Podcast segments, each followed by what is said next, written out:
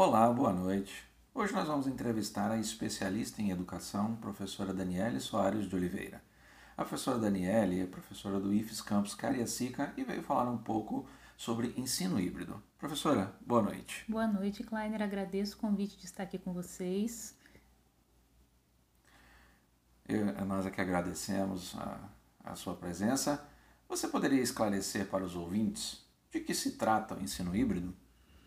Posso sim. O ensino híbrido representa a aplicação de técnicas diversas no processo ensino-aprendizagem. Falar em educação híbrida significa partir do pressuposto de que não há uma única forma de aprender e, por consequência, não há uma única forma de ensinar. Ah, isso é muito interessante.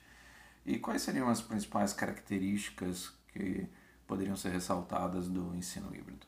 Então, nós temos muitas características, até porque a educação sempre foi híbrida, misturada, sempre combinou espaços diferentes, técnicas diferentes, metodologias, públicos, então nós temos muitas características. E nesse sentido, qual seria o, qual, na verdade, quais seriam os papéis do professor, do aluno e das tecnologias educacionais em todo esse processo? Bom, eu considero que as tecnologias educacionais têm um papel de grande importância nos processos de ensinos híbridos permitem diversificar e inovar. Nesse sentido, professores e alunos devem manter-se atualizados sobre o uso de tais tecnologias. Entendi. E neste caso, ah, quais seriam as vantagens e eventuais desvantagens? Ou nós não teríamos desvantagens, só vantagens? Bom, eu considero que a grande vantagem é diminuir a monotonia das salas de aula convencional. É claro, nós temos sim críticas sobre o isolamento que as tecnologias digitais podem promover. Entretanto, se bem aplicadas, esse isolamento pode sim ser evitado. Muito bem falado sobre uh, o isolamento da, que as tecnologias educacionais podem promover. Nós estamos atualmente num contexto pandêmico uh, e suspensão das atividades pedagógicas presenciais ela está acontecendo e vem acontecendo já há bastante tempo.